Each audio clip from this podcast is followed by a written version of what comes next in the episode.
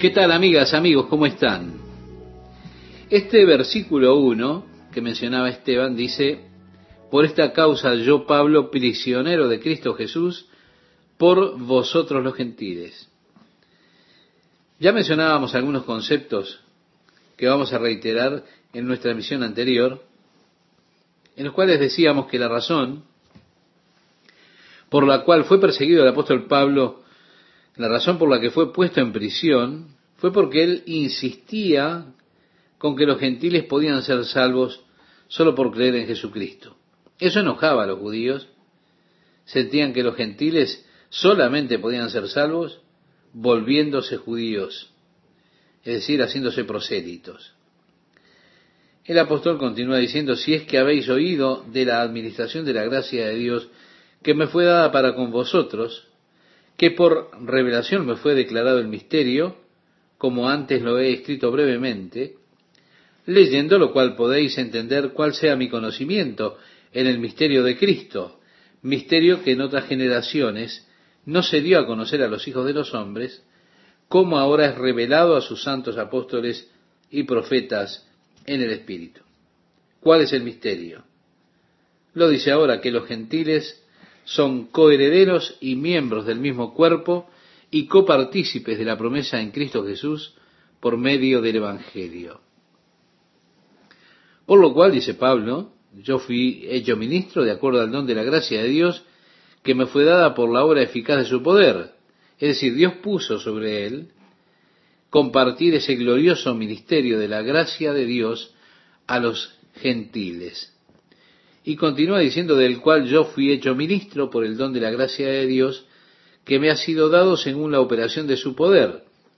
A mí que soy menos que el más pequeño de todos los santos, me fue dada esta gracia de anunciar entre los gentiles el Evangelio de las inescrutables riquezas de Cristo. Dice Pablo, qué privilegio se me ha dado a mí que soy el menor de todos los santos.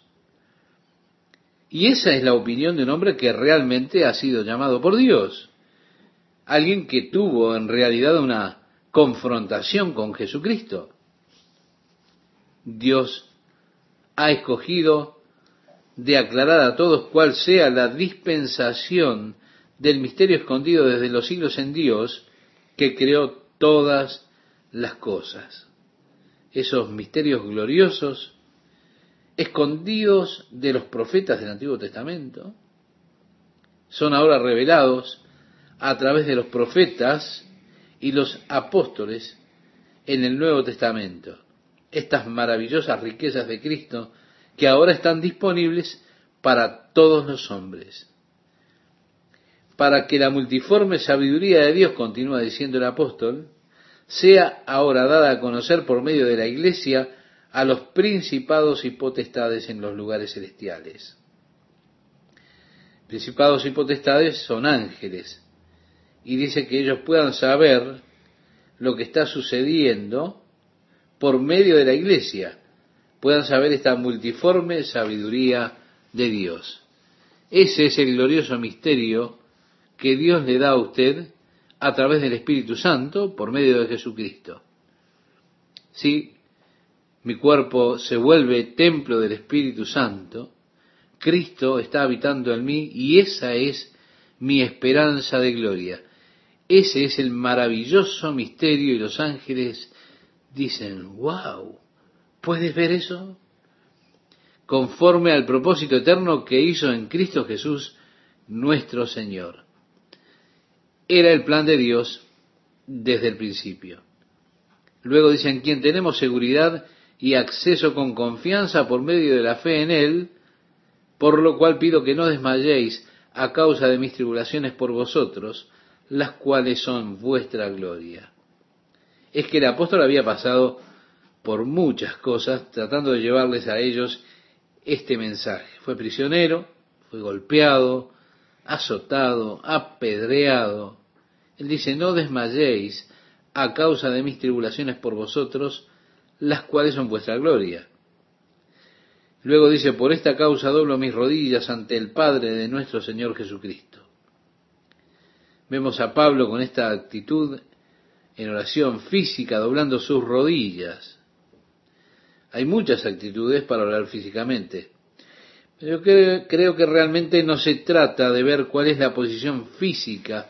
No es eso lo que cuenta cuando venimos ante Dios. Es la posición de nuestro corazón. Como dice el libro de Hebreos en el capítulo 11, verso 6, es necesario que el que se acerca a Dios crea que le hay y que es galardonador de los que le buscan.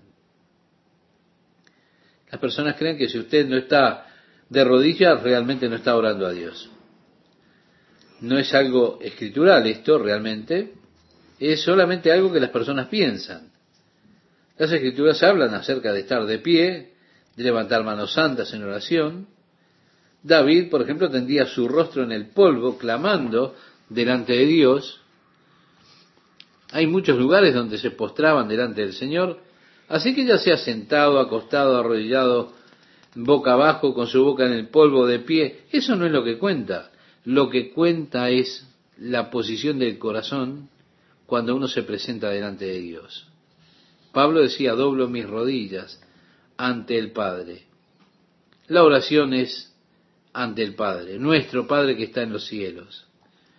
Cualquier cosa que usted le pida al Padre, eso hará que su Padre, nuestro Padre Dios, pueda ser glorificado en el Hijo, el Padre de nuestro Señor Jesucristo. De quien toma nombre, decía el apóstol, toda familia en los cielos y en la tierra, para que os dé conforme a las riquezas de su gloria, el ser fortalecidos con poder en el hombre interior por su espíritu. ¿Cuánto necesitamos, estimado oyente, esa fortaleza en nuestro hombre interior? Es que Satanás está permanentemente colocando delante de nosotros tentaciones. Y no tenemos dentro de nosotros mismos la fortaleza para enfrentarnos con él. Necesitamos la fortaleza de Dios, la fortaleza por su Espíritu Santo en nuestro hombre interior cuando tenemos que enfrentarnos al poder del enemigo. Pablo oraba que usted pudiera ser fortalecido en el hombre interior por el Espíritu Santo. En segundo lugar, dice, para que habite Cristo por la fe en vuestros corazones. Esta palabra habite en el original griego indica establecer y hacer el mismo un hogar. Es decir, estar allí en un lugar confortable y relajarse. Hay lugares a donde usted va y usted se siente como fuera de lugar desde el momento que entra. Se siente incómodo. Usted no está en armonía con lo que pasa allí. Hay otros lugares donde usted va y se siente bien, se siente a gusto, relajado. Ahora, aquí dice, para que Cristo esté en casa, se sienta en su casa, en sus corazones. Esto significa que su corazón pueda estar a tono con Él, que Él habite en su corazón sin que haya tensiones allí.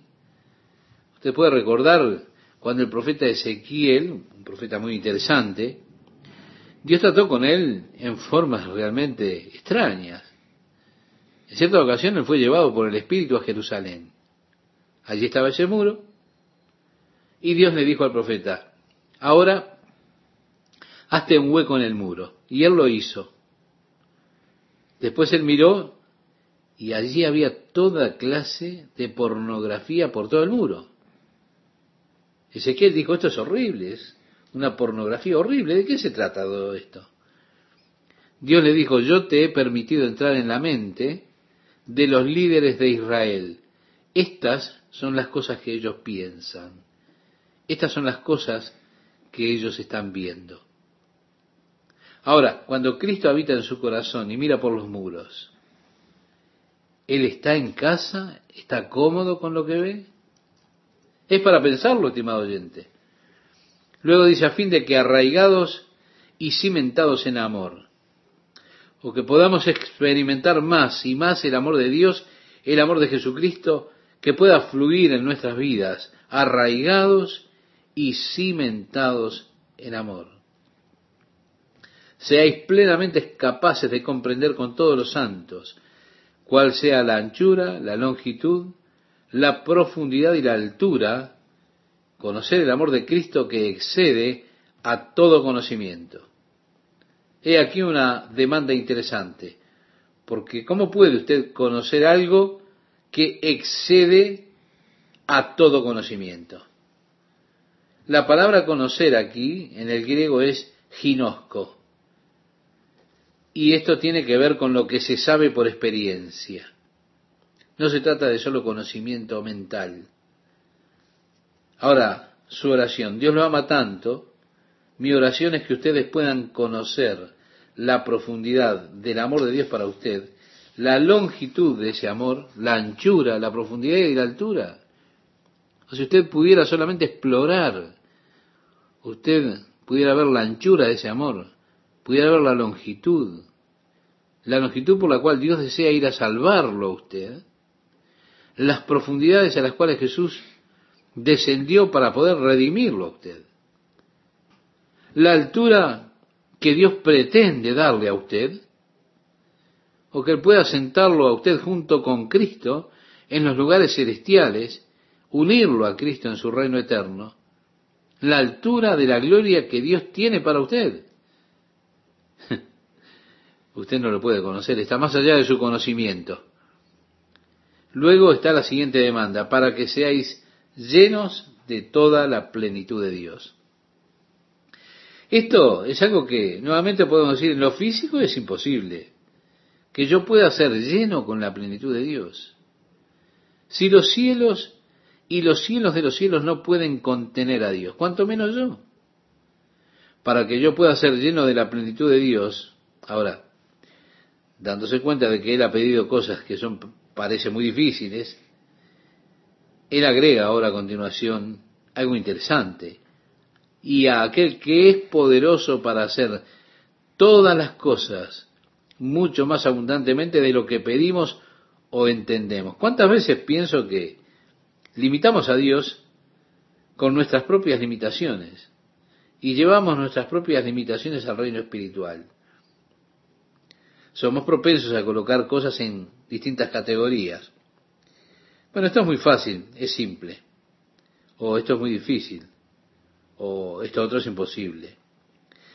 Mi amigo oyente, somos propensos a traer estas cosas a Dios y esto se refleja muchas veces en la actitud que tenemos en la oración. Le decimos, Señor, esto es algo simple, tú puedes manejar esto. Señor, esto es muy difícil, yo realmente no sé. Somos propensos a llevarle a Dios esos sentimientos humanos que tenemos acerca de determinadas situaciones. ¿Cuántas veces Dios ha hecho cosas que yo pensaba que realmente eran imposibles? Cosas que yo había ya dejado de orar por ellas. Personas, por ejemplo, de las cuales yo había dicho, con esta persona no hay forma. ¿Y qué hizo Dios? Dio un vuelco a la situación y lo salvó. Ah, yo no lo puedo creer. Jonathan levantándose temprano en la mañana, en su mente había un pensamiento interesante, nos referimos al hijo de Saúl, el rey Saúl. Él decía, me pregunto si Dios quiere entregar a los filisteos en las manos de Israel hoy. Si Dios quiere entregar a los filisteos a Israel hoy, Él, si quiere hacerlo, no necesita un ejército. Si Dios quiere hacerlo, Él puede entregarlos en manos de un solo hombre. Me pregunto si Dios querrá entregarlos hoy, decía Jonathan. Y ese pensamiento loco estaba en su mente, él no podía sacárselo de la cabeza. Así que se levantó, levantó a su armador y dijo, tengo un pensamiento loco, ¿sabes? Yo estaba pensando, si Dios quiere entregar a los filisteos a Israel, Él no necesita todo un ejército, después de todo Él es Dios. Él puede entregar a los filisteos a Israel por mano de un solo hombre, así de fácil como con todo un ejército. Vayamos y veamos si Dios quiere entregar a los filisteos esta mañana. Mi amigo, a mí me encanta esto. Veamos qué es lo que quiere hacer Dios. Aventurémonos en fe. ¿Quién sabe lo que Dios quiere hacer? Él no necesita todo un ejército. Somos nosotros los que medimos las cosas de acuerdo a nuestras habilidades. Pero aquí decía Pablo, y a aquel que es poderoso para hacer todas las cosas mucho más abundantemente de lo que pedimos o entendemos. Nosotros muchas veces somos intimidados por ciertas enfermedades, porque bueno, fueron diagnosticadas por el hombre como incurable. De esa forma entonces tenemos una oración diferente para la leucemia que la que tenemos para el dolor de oídos o para el dolor de cabeza. Señor, él tiene un dolor de cabeza, alivialo, Señor, ayúdalo a poder estar mejor hoy. Gracias, Señor, no hay problema. Si Dios no interviene, se toma una aspirina y ya está. Ahora, cuando nos dicen leucemia, no, ah, Dios, ayuda Dios, oh Señor de los cielos. Amigo, es leucemia. Realmente hay que orar por eso, eso es duro, ¿eh? No es, permítame decirle, no es más difícil para Dios sanar una leucemia que un resfrío. No, no. Dios no tiene esa categoría de difícil, simple o imposible. No existe eso, mi amigo, para con Dios. Dios es capaz de hacer excedentemente abundante todas las cosas. Y nosotros tenemos que recordar esto cuando oramos. Necesitamos en la oración librarnos de nuestras limitaciones humanas y de esa idea de dificultad. Recuerde, y aquel que es poderoso para hacer todas las cosas, mucho más abundantemente de lo que pedimos o entendemos. Sí, Dios puede proveer un millón de dólares para usted, así de fácil, como puede proveerle cinco centavos. Él es capaz de hacerlo mucho más abundantemente sobre todo lo que usted piensa o pida. ¿Por qué lo limitamos? Y decimos, Señor, necesito hacer un peso. Así que bueno, comienzo a buscarlo en el suelo. Y no debe ser tan difícil encontrar un peso. Y así Pablo cuando ora, lo hace con esa conciencia, la confianza de que Dios es capaz. Nosotros necesitamos tener esa confianza cuando oramos. Luego dice, a Él sea gloria en la iglesia por Cristo Jesús por todas las edades por los siglos de los siglos. Amén. Esta hermosa bendición es la que coloca él en su oración. Gloria en la iglesia por Cristo Jesús, por los siglos de los siglos. Un mundo sin fin. ¿Así será? Sí, así será.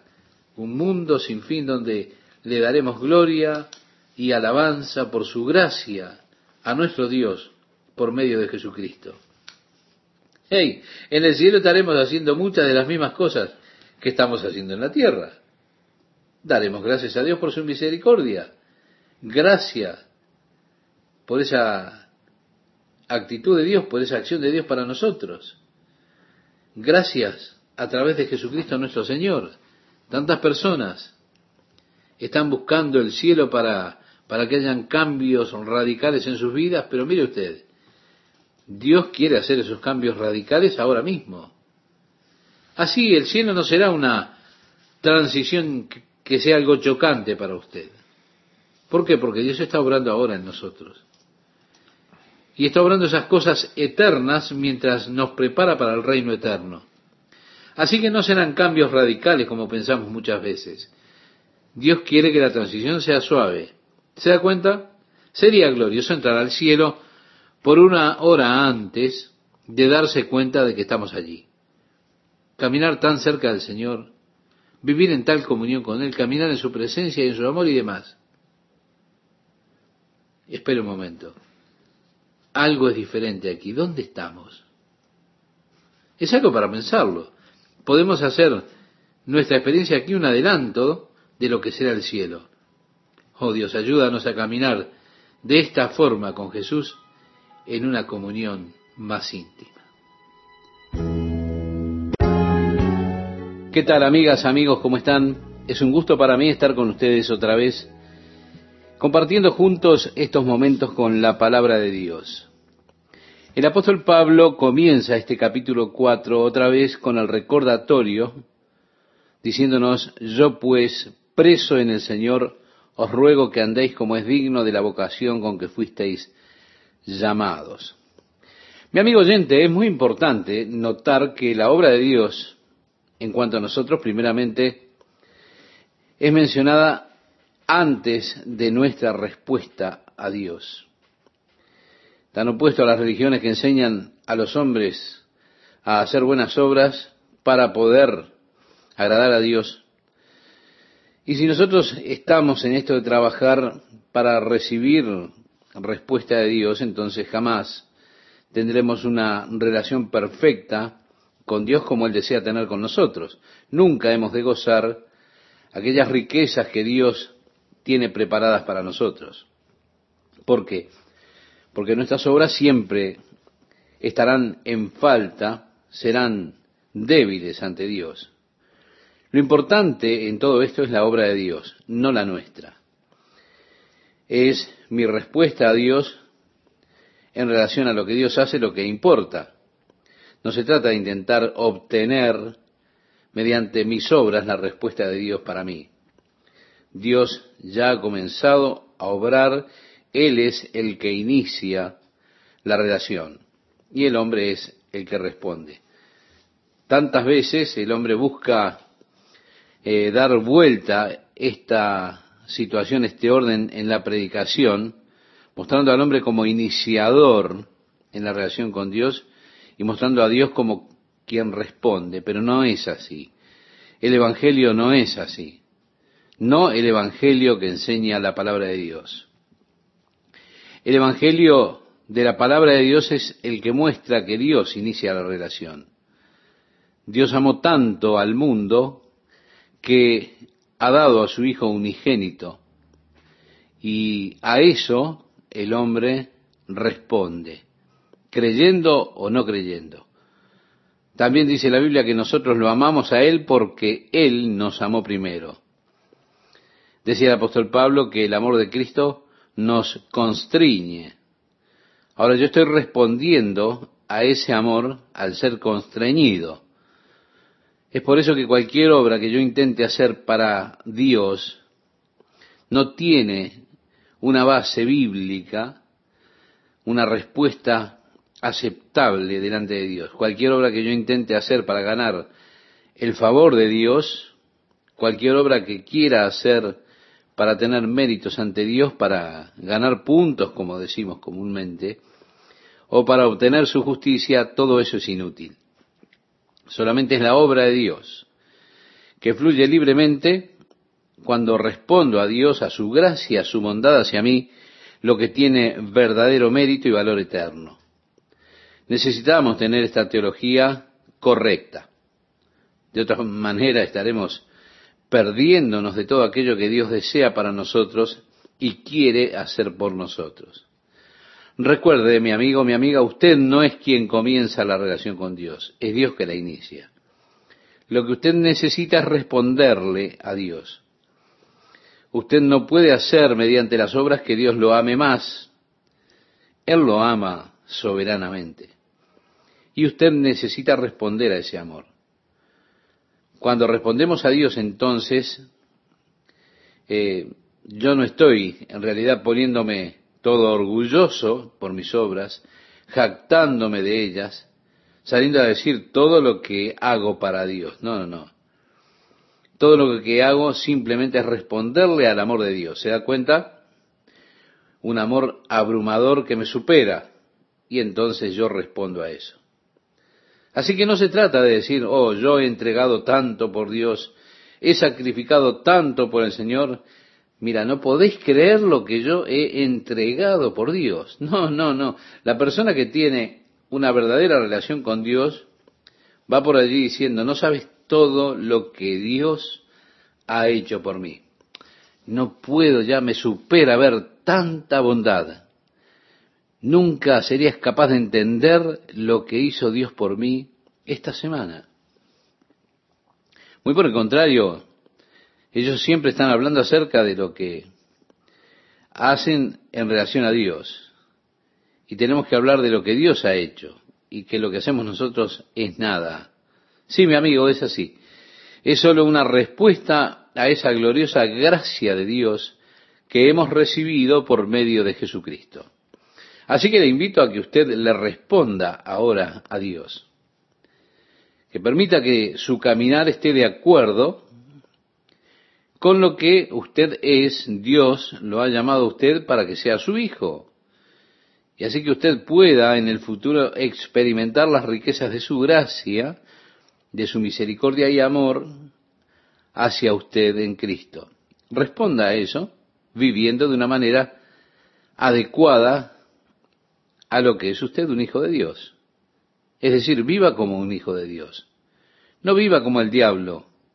Antes de conocer a Dios, a Cristo, ya lo ha hecho lo suficiente. Así que ahora comience a vivir como un hijo de Dios, el cual es usted por medio de Jesucristo.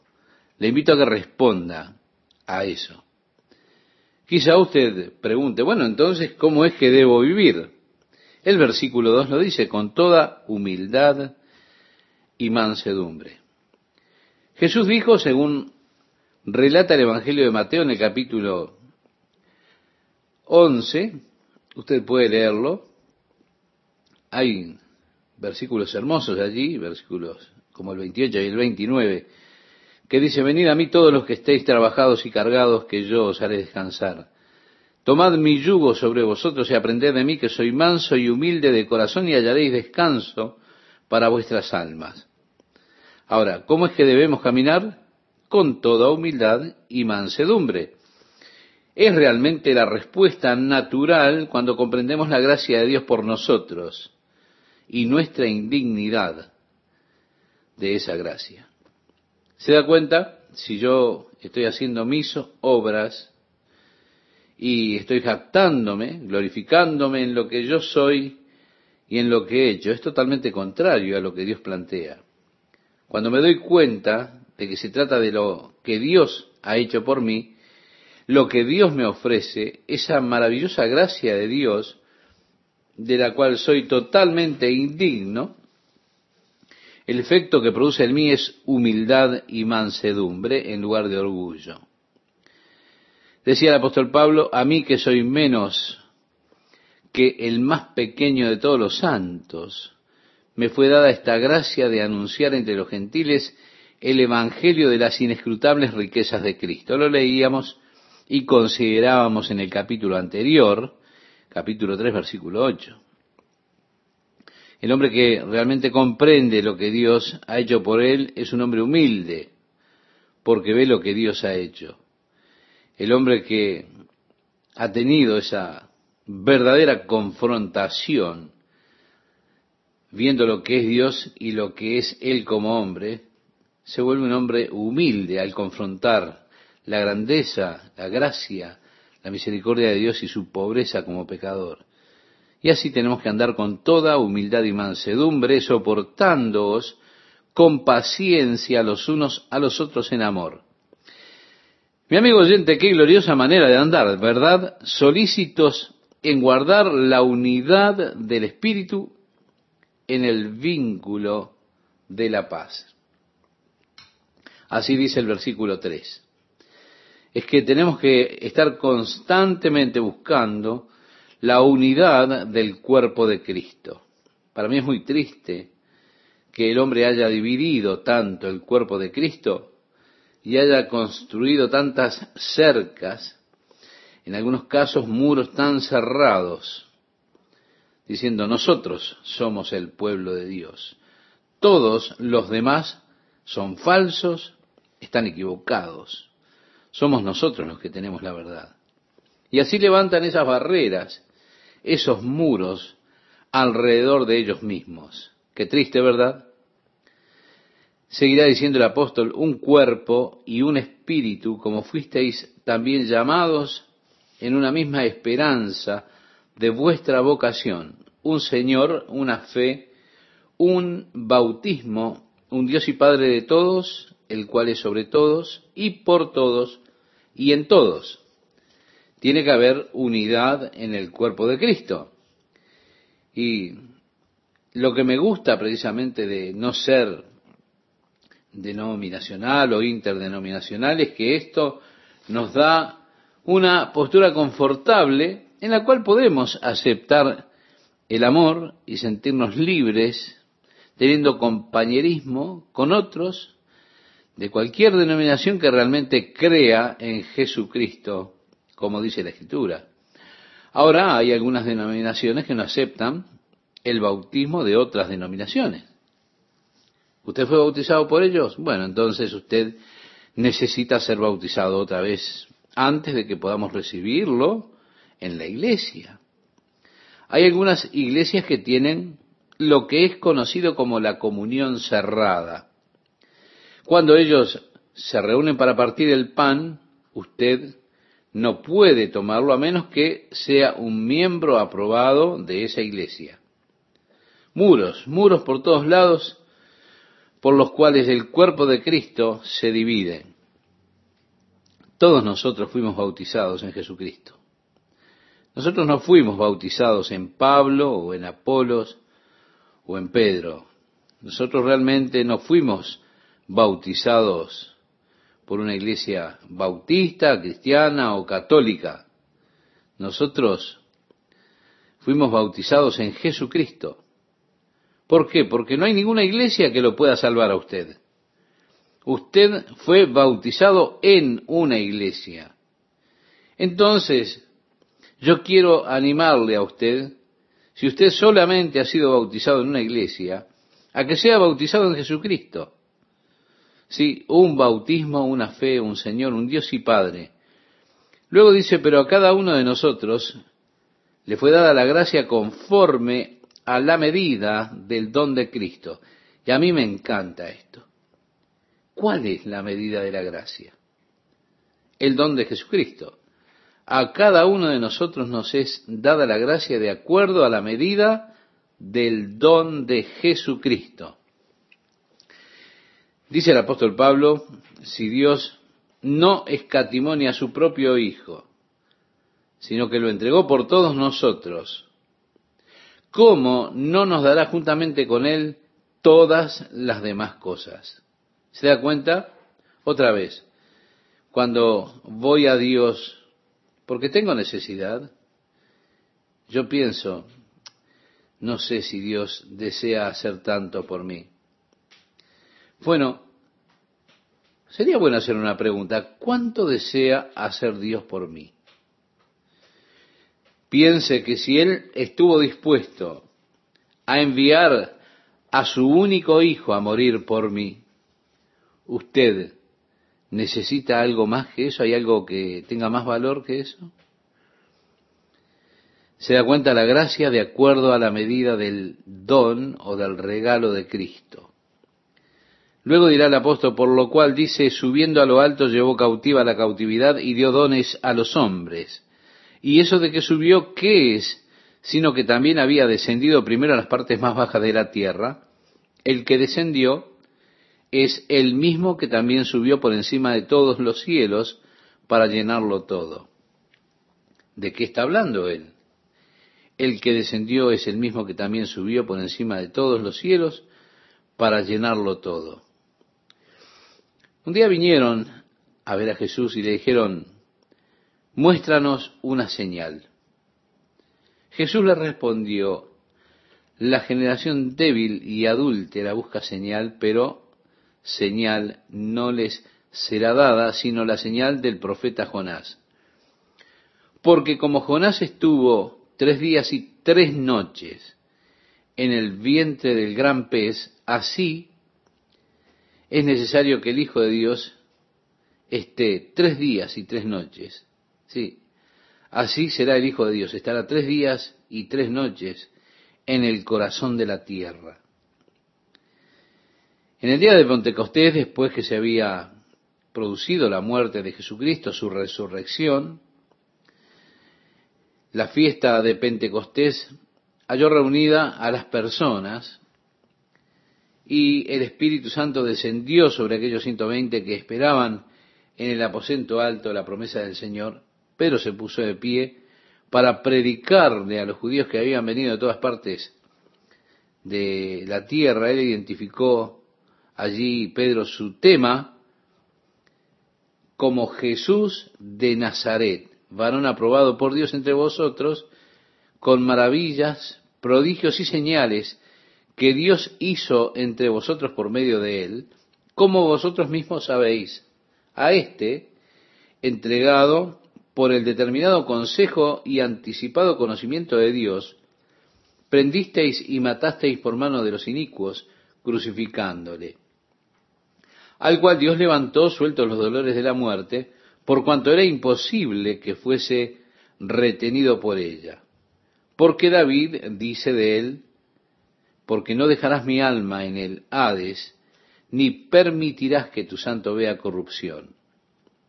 A este Jesús resucitó Dios, de lo cual todos nosotros somos testigos. Usted puede leer después esto en el libro de los Hechos que ya hemos estudiado, en el capítulo 2, versículos 22 al 32. Hemos leído algo intercalado.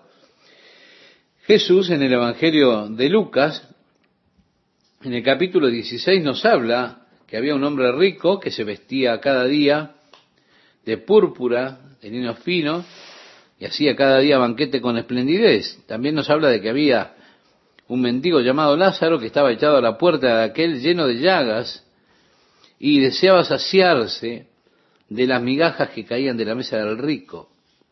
Y aun los perros venían y le lamían las llagas.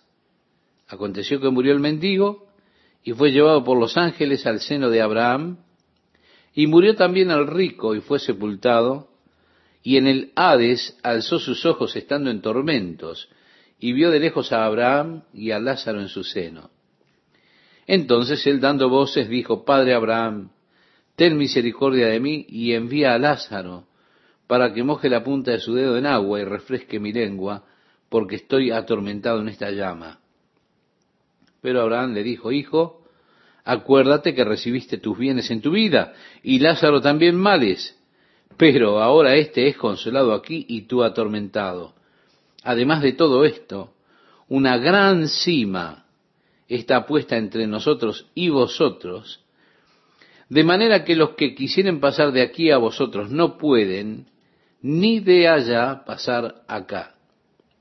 Entonces le dijo, te ruego pues, Padre, que le envíes a la casa de mi Padre, porque tengo cinco hermanos, para que les testifique, a fin de que no vengan ellos también a este lugar de tormento. Y Abraham le dijo, a Moisés y a los profetas tienen, óiganlos. Él entonces dijo, no, padre Abraham, pero si alguno fuere a ellos de entre los muertos, se arrepentirán. Mas Abraham le dijo, si no oyen a Moisés y a los profetas, tampoco se persuadirán, aunque alguno se levante de entre los muertos. Jesús nos dice que antes de su muerte, el Hades estaba separado en dos compartimentos específicos. En uno estaban aquellos que estaban siendo atormentados en ese lugar de los injustos.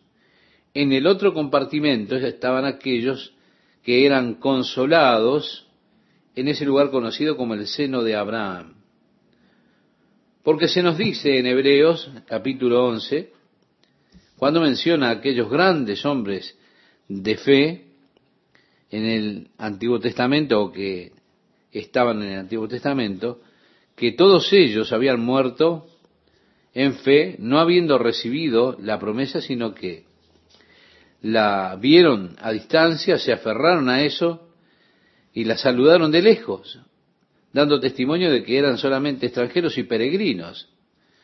Todos ellos murieron en fe, no habiendo recibido la promesa, porque Dios ha reservado cosas mejores para nosotros que ellos, separados de nosotros, no pudieran entrar en el estado de perfección. El profeta Isaías nos dice que una parte de la misión de Cristo, usted lo puede leer en el capítulo 61 de ese libro, era el de predicar el Evangelio a los pobres, de dar fuerza al de corazón quebrantado y también de liberar al cautivo y abrir las puertas de la prisión a aquellos que estaban amarrados. Así que, si usted recuerda cuando el ladrón que estaba crucificado al lado del Señor, uno de ellos le dijo, Señor, acuérdate de mí cuando vengas en tu reino. Jesús le respondió, hoy estarás conmigo en el paraíso. Cuando Jesús murió, su espíritu fue al Hades.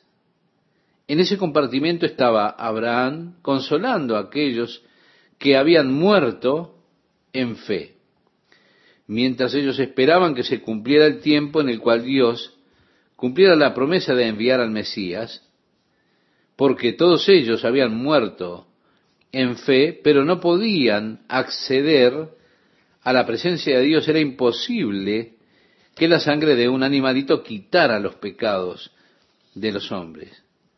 Todo lo que ellos hicieron fue vislumbrar por la fe el sacrificio de aquel Mesías que vendría un día, de Jesucristo, sacrificio por el cual los pecados sí son quitados y el hombre puede ahora tener acceso a la presencia de Dios, al cielo de Dios. Así que Jesús fue y predicó a aquellas almas que estaban prisioneras, y al tercer día, cuando Él resucitó, Él liberó a los cautivos de su cautiverio, abrió las puertas de la prisión a aquellos que estaban encerrados, los libró de su cautividad, y las tumbas de muchos de los santos fueron abiertas y fueron vistos caminando por las calles de Jerusalén. Así que aquel que ascendió es el que primeramente descendió a las partes más bajas de la tierra para abrir las puertas de la prisión a aquellos que estaban encerrados, librándolos a aquellos que habían muerto con fe. Habían estado esperando la aparición del Mesías para guiarlos a la gloria. Y él les dio dones a los hombres.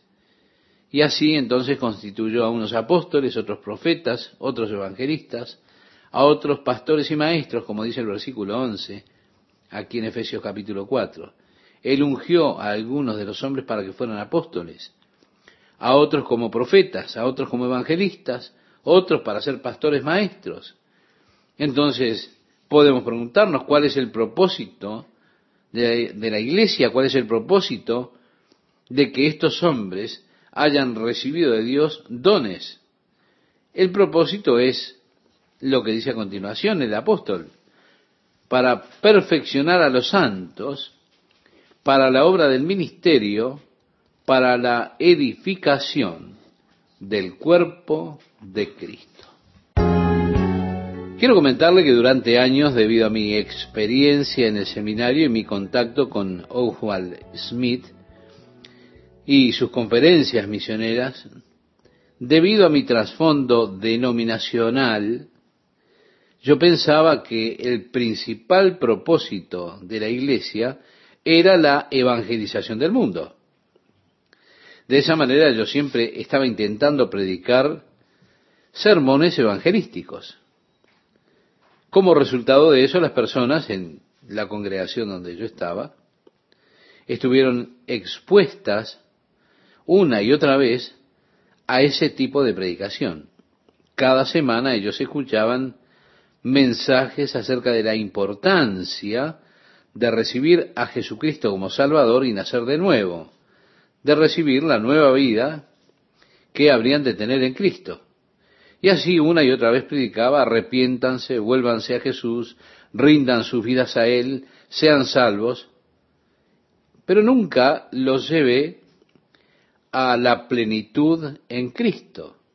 Esas personas nunca fueron llevadas fuera de ese nivel de la predicación del mensaje evangelístico.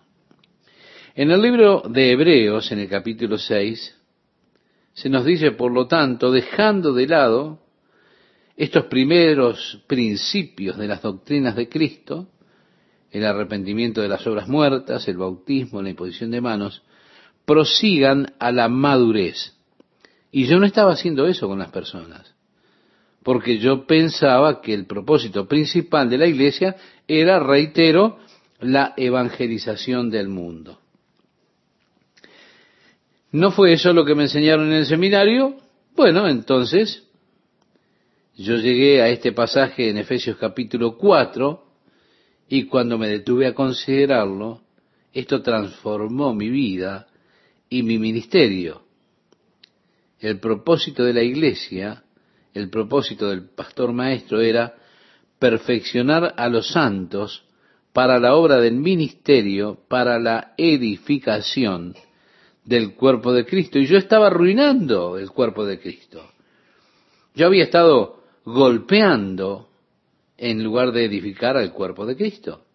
Los estaba impidiendo, apartando. Yo tenía que estar edificando como pastor maestro el cuerpo de Cristo. Y así entonces este pasaje transformó mi vida. Y dice, hasta que todos lleguemos a la unidad de la fe y del conocimiento del Hijo de Dios, a un varón perfecto, a la medida de la estatura de la plenitud de Cristo. Yo tuve toda una nueva manera de pensar en cuanto al propósito de la iglesia. No se trata solamente de la evangelización del mundo, se trata de la edificación del cuerpo de Cristo. Y así comencé a enfocar mi ministerio a la edificación del cuerpo de Cristo, amando al cuerpo de Cristo y ministrando al cuerpo de Cristo, fortaleciendo ese cuerpo, enseñándole la palabra de Dios, alimentando así el cuerpo de Cristo. Como resultado, cuando ellos comenzaron a madurar, comenzaron a llegar a esa madurez en Cristo, sus propias vidas se volvieron testimonios para el mundo alrededor de ellos, de manera que otros llegaron a conocer y llegaron a encontrar, a descubrir qué era lo que estaba sucediendo. El evangelismo entonces fue el producto derivado de un cuerpo sano en la fe. El versículo 14 dice, para que ya no seamos niños fluctuantes, llevados por doquiera de todo viento de doctrina, por estratagema de hombres que para engañar emplean con astucia las artimañas del error. Siempre hubo esta maldición de esas raras doctrinas que soplaron dentro de la iglesia. Siempre están aquellas personas o aquellas pequeñas ovejas que siguen a cualquiera que hace sonar una campana diferente. No tienen madurez. Ellos llegan allí con sus ojos constelados diciendo, oh, escuché lo más maravilloso el otro día. Ahora todos podemos ser perfectos en estos cuerpos. Bendito sea Dios, yo soy perfecto. Y así los niños van de acá para allá con cada viento de doctrina de los hombres que vienen con artimañas astutas. Quiero decir que son los maestros del engaño, que están acechando para engañar a los hermanitos simples. Luego dice el apóstol, sino que siguiendo la verdad en amor. Es la forma en que la verdad se debe enseñar y se debe hablar, en amor. No refutando la verdad a las personas, despotricando, sino hablando la verdad en amor. Y así, siguiendo la verdad en amor, crezcamos en todo en aquel que es la cabeza, a saber, Cristo, de quien todo el cuerpo, bien concertado y unido entre sí por todas las coyunturas que se ayudan mutuamente según la actividad propia de cada miembro, recibe su crecimiento para ir edificándose en amor. Vemos, Cristo es la cabeza y todos nosotros, unidos por el Espíritu, formamos parte de ese cuerpo. La belleza del cuerpo de Cristo funcionando juntos, coordinados por el Espíritu, llegando a la plenitud. Ahora, miramos el cuerpo de Cristo en el día de hoy en el mundo y es realmente una desilusión. Y no es de extrañar que el mundo no esté interesado en el cuerpo de Cristo. ¿Se da cuenta? La iglesia está tan dividida y aún dividida por cosas que son las más tontas. Es solo cuando llegamos a esa unidad en amor que la iglesia tiene un testimonio poderoso ante el mundo, edificándose a sí misma en amor, como decía el apóstol. Luego agregó esto, pues digo y requiero en el Señor que ya no andéis como los otros gentiles. En primer lugar, se nos habla de caminar de una forma que sea adecuada a un hijo de Dios. se nos dice que no debemos andar como los otros gentiles. Y esa palabra eh, es utilizada precisamente para referirse a los gentiles que caminan en la vanidad de su mente, teniendo el entendimiento entenebrecido, ajenos de la vida de Dios, por la ignorancia que en ellos hay, por la dureza de su corazón. Así que sus corazones están ciegos, son ignorantes de las cosas de Dios, ignorantes de la vida de Dios que está disponible para el hombre, y así están separados de Dios. Los cuales, dice además, después que perdieron toda sensibilidad, se entregaron a la lascivia para cometer con avidez toda clase de impureza. Es decir, ustedes no tienen que andar como los gentiles que caminan en la lascivia, en impureza sexual, obrando toda inmundicia, toda impureza, avaricia, generalmente esos son los problemas que hay detrás de la vida de estas personas. En el día de hoy los verdaderos problemas del mundo, usted puede mirar hacia atrás y verá que detrás de todo está la avaricia, la avaricia del hombre. Allí se encuentran todos los males sociales, allí se originan, en la avaricia del hombre. La explotación de las personas se origina allí. Querer todo para uno mismo se origina allí. Mas vosotros no habéis aprendido así a Cristo, decía el apóstol, si en verdad le habéis oído y habéis sido por él enseñados conforme a la verdad que está en Jesús. Es una buena pregunta para hacernos. ¿Qué fue lo que enseñó Jesús? Jesús dijo, Amaos los unos a los otros así como yo os he amado. Él enseñó que el amor debe ser el factor que motive nuestras vidas, lo que esté detrás de todas nuestras acciones en lugar de la avaricia. Hay dos poderosos motivadores en el mundo presente que mueven al hombre. Usted es movido por uno de esos dos. Los hombres se mueven por amor o se mueven por la avaricia. El hombre que está separado de Cristo se mueve por la avaricia. Y usted puede ver los resultados en el mundo presente. Ahora, el hombre que está en Cristo es movido por el amor y usted ve esos efectos en la iglesia, donde sea que ellos estén siguiendo la verdad que está en Jesús. Ahora, qué glorioso es estar rodeado de personas motivadas por el amor, por el amor de Cristo.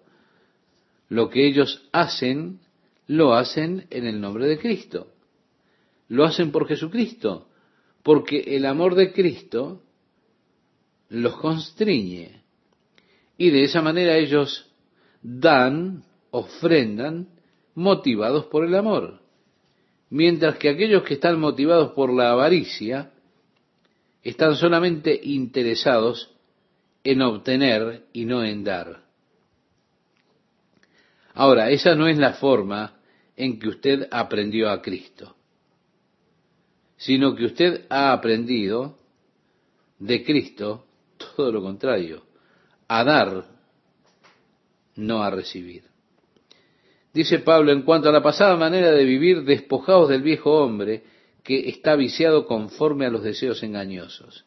Sí, mi amiga, mi amigo, usted tiene que dejar esos deseos. Decía el apóstol, ¿no saben que el viejo hombre ha sido crucificado con Cristo? Que el cuerpo de pecado ya no debe reinar como rey sobre ustedes?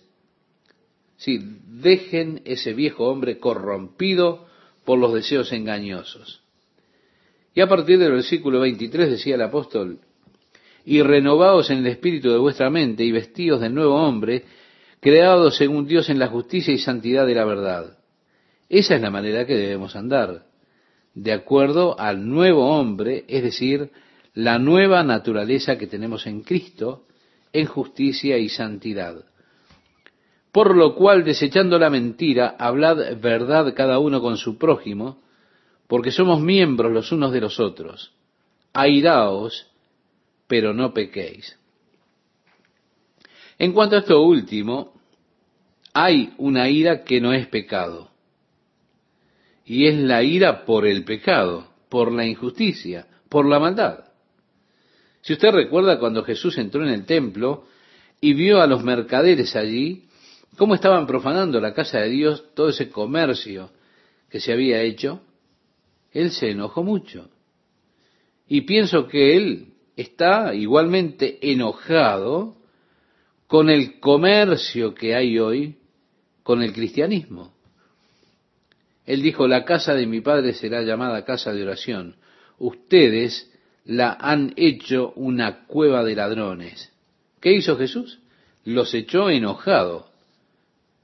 Otra vez cuando él fue a la sinagoga en el día de reposo, allí había un hombre con una mano seca y los fariseos observaban para ver lo que él iba a hacer. Jesús le dijo al hombre con la mano seca, párate. Él miró a la multitud de fariseos con enojo, porque ellos, por su estrecha intolerancia, mantenían a este hombre fuera de participar de la obra de Dios. Y ocurrió la sanidad de su mano seca ese día. Entonces Jesús los miró con enojo. Enojo porque los hombres con sus tradiciones detenían la obra de Dios para otros hombres, porque esa no es la forma en que nosotros tenemos que hacer las cosas. Eso no está de acuerdo, por ejemplo, con las leyes de nuestra denominación. Y nosotros tenemos nuestra manera de hacer las cosas, entonces impedimos a los hombres. Sí, hay un enojo que no es pecado. Airaos, pero no pequéis. No se ponga el sol sobre vuestro enojo. Es decir, no vayan a dormirse en la noche guardando rencor. Lo oportuno es destruir ese rencor antes que llegue la noche. No se ponga el sol sobre vuestro enojo, ni deis lugar al diablo, o a la obra del diablo en su vida. Tantas veces le damos lugar y decimos, yo tengo el derecho de esto, el derecho de, lo otro, derecho de ser así. No den lugar al diablo. Luego dice, el que hurtaba no hurte más, sino trabaje haciendo con sus manos lo que es bueno, para que tenga que compartir con el que padece necesidad. En otras palabras, la motivación de trabajar no es para proveer mis propias necesidades solamente, sino es para que podamos ser capaces de ayudar a alguien más que tiene necesidad. El que robaba no robe más, sino que trabaje con sus propias manos para poder darle al pobre. Así podemos tener algo para proveer para las necesidades de ellos. Luego dice, ninguna palabra corrompida salga de vuestra boca, sino la que sea buena para la necesaria edificación, a fin de dar gracia a los oyentes. Mi amigo oyente, creo que esto es algo que debemos tomarnos muy, muy en serio. Hay una forma de hacer chistes muchas veces, aún entre los creyentes, que realmente no es apropiado. Es una comunicación sucia, bromeando sobre cosas sexuales, cosas sucias. Que no salga esa comunicación corrompida de nuestra boca, sino aquella que edifique a alguien, no que destruya a alguien, no aquella que destruya a alguien más, no, no, no. Luego dice, y no contristéis al Espíritu Santo de Dios, con el cual fuisteis sellados para el día de la redención. Si volvemos al capítulo 2, veíamos que Él nos ha sellado con el Espíritu Santo, que es las arras de nuestra herencia, hasta la redención de la posesión adquirida. Aquí dice que no contristemos al Espíritu Santo. Ahora, es una buena pregunta que podemos hacernos. ¿Cómo es que contristamos al Espíritu Santo? Bien, contristo al Espíritu Santo cuando la comunicación sucia sale de mi boca. ¿Por qué? Porque Él es puro, Él es santo. Yo contristo al Espíritu Santo cuando le hablo a alguien con ira, cuando me coloco a mí mismo en un pedestal para rebajar a los otros. Esa no es la obra del Espíritu Santo. La obra del Espíritu Santo es edificar a otros. No contristéis al Espíritu Santo de Dios, con el cual fuisteis sellados. Quítense de vosotros toda amargura, enojo, ira, gritería y maledicencia y toda malicia. Son las cosas que contristan al espíritu. La amargura, el enojo, la ira, la gritería, la maledicencia, la malicia. Ahora, en lo positivo dice, antes sed benignos unos con otros, misericordiosos, perdonándoos unos a otros, como Dios también os perdonó a vosotros en Cristo. Ahí está, recuerde ahora la lección que Jesús enseñó acerca del perdón. Él habló de un hombre que tenía un siervo que le debía 16 millones de dólares, por decir una cifra, y lo llamó y le dijo, págame lo que debes. Sí, págame lo que me debes. Él le dijo, no puedo pagarte, dame más tiempo y te lo pagaré. Este hombre salió y buscó a un consiervo, un compañero siervo, que le debía a él una suma ínfima de 17 dólares. Y en otras palabras podemos decir, parafraseando la Biblia, lo tomó por el cuello y le dijo, págame lo que me debes. Él le dijo, lo siento, ahora no puedo, dame más tiempo y te pagaré. Él dijo, de ninguna manera, ya has tenido tiempo. Lo llevó a la corte y lo metió en prisión. Ahora, el señor que le había perdonado los 16 millones de dólares que él le debía, lo llamó y dijo, ¿cuánto me debes? 16 millones de dólares. ¿No te dije yo que te perdonaba la deuda? Sí. Ahora, ¿cómo es que escuché que fuiste a un siervo que te debía 17 dólares y lo metiste en prisión por esa deuda? Y entonces le dijo, eso no está bien. Y entonces mandó que lo metieran en prisión también a él. ¿Se da cuenta? Nosotros tenemos que perdonar como Dios, por Cristo, nos ha perdonado a nosotros más que 16 millones de dólares. ¿Quiénes somos nosotros para mantener esos pequeños rencores y enojos contra otros? Tenemos que ser compasivos, perdonándonos unos a otros, así como Dios, a causa de Cristo, nos ha perdonado a nosotros. Esta es una de las primeras escrituras que mi madre me hizo memorizar cuando yo era pequeño. Lo sembró en mi corazón cuando tenía dos años. Sé amable con los demás, compasivo, perdonando, así como Dios por causa de Cristo te ha perdonado a ti. Mire, cuando nuestra pequeña hija tenía unos tres años, ella estaba en una posición en que promovía que le diéramos una tunda. Yo siempre fui renuente a darle palmadas a mis hijos. Pero era uno de esos días en que ella presionaba y presionaba, no dejándonos alternativa ninguna. Así que la llevé para adentro, la senté y dije, muy bien, aquí terminó la cosa, es suficiente. ¿Sabes lo que dicen las escrituras, no? Y yo le iba a citar Efesios 6, versículo 1, hijos, obedeced a vuestros padres en el Señor, porque esto es bueno. Pero ella se adelantó y me dijo, sí, yo sé lo que dicen las escrituras. Ah, sí, ¿sabes? ¿Qué es lo que dicen? Sean amables unos con otros. Entonces, dije, bueno, funciona eso de nuevo. Qué niños astutos, ¿verdad?